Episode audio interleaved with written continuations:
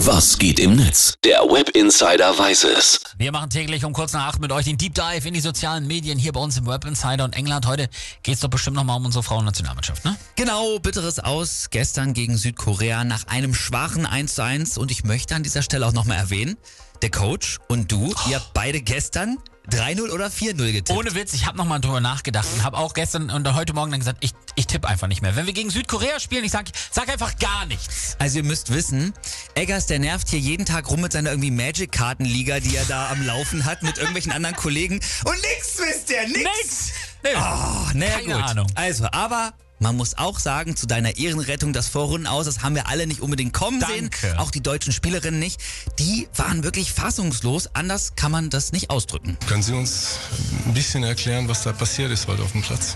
Ja, nee, kann ich selber nicht. Ehrlich gesagt fehlen mir ein bisschen die Worte. Ähm, ja, sehr enttäuscht. Ähm, es hat nicht gereicht. Ähm, ja. Ich weiß auch gar nicht, was ich großartig sagen soll irgendwie, weil ähm, ja, ich es noch nicht so ganz verstehen kann, was hier jetzt gerade äh, abgeht, um ehrlich zu sein. Ähm, ja, keine, keine Ahnung. Tut einem schon ein bisschen leid. Ja, die Armen.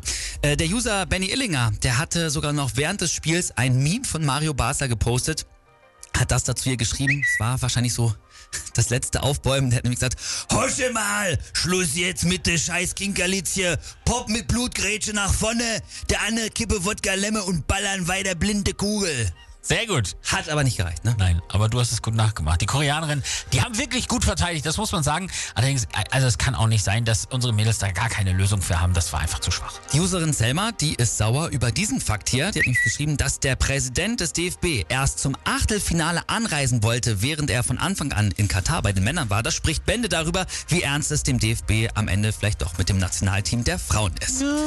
Belly Zander schreibt, der deutsche Fußball braucht jetzt ganz schnell eine Taskforce, äh, Taskforce, die alles schonungslos beim Alten lässt. Also so wie immer, sehr gut, berechtigter Seitenhieb auch. Dann äh, Max Schuld schreibt noch, wer jetzt wegen des Ausscheidens frustriert ist, unterstützt nicht die deutschen Nationalmannschaften, sondern geht jetzt zu euren lokalen Vereinen. Die freuen sich über jeden Euro und bieten spannenden Fußball ganz ohne Kommerzgedanken. Das gilt für Männer und für Frauen gleichermaßen. Schön. Und Thomas Poppe fasst nochmal zusammen, die Frauen fliegen in der Vorrunde raus. Mensch, es ist wie bei den Männern, nur in Schade.